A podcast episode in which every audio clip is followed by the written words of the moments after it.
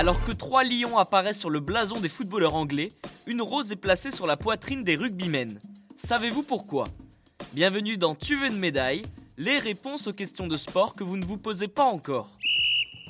Les footballeurs et les rugbymen anglais jouent sous un seul et même drapeau, celui de l'Angleterre. Pourtant, le blason et le surnom des deux équipes ne sont pas les mêmes. La sélection nationale de football est surnommée les Flu Lions et trois lions apparaissent sur le blason. Du côté du rugby, l'équipe est appelée le 15 de la rose et la fleur est représentée sur le maillot. Pour comprendre pourquoi, revenons au milieu du 15e siècle. La guerre des deux roses débute en Angleterre. Elle se finira 30 ans plus tard. Elle y oppose la maison royale Lancaster, dont le symbole est une rose rouge, à la maison royale d'York, dont le symbole est une rose blanche. Henri Tudor, héritier de la maison royale Lancaster et vainqueur de la guerre des deux roses, accède au pouvoir sous le nom d'Henri VII Tudor. Paradoxalement, il se marie avec Elisabeth d'York. Les deux roses fusionnent pour devenir la rose Tudor, rouge à cœur blanc.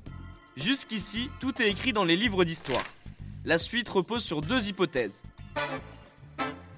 La première histoire se déroule au XVIe siècle à la Rugby School. C'est dans cet établissement prestigieux que le rugby voit le jour.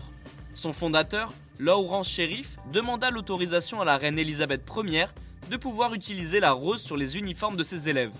En 1871, l'équipe nationale de rugby anglaise aurait emprunté ce symbole afin de disputer son premier match de l'histoire face à l'Écosse.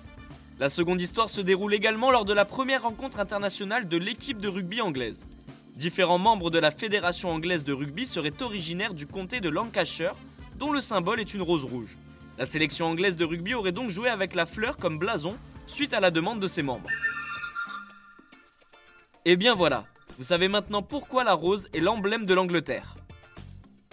Vous pouvez écouter ce podcast et nous retrouver sur Castbox, Apple Podcast, Spotify, Deezer et toutes les autres plateformes.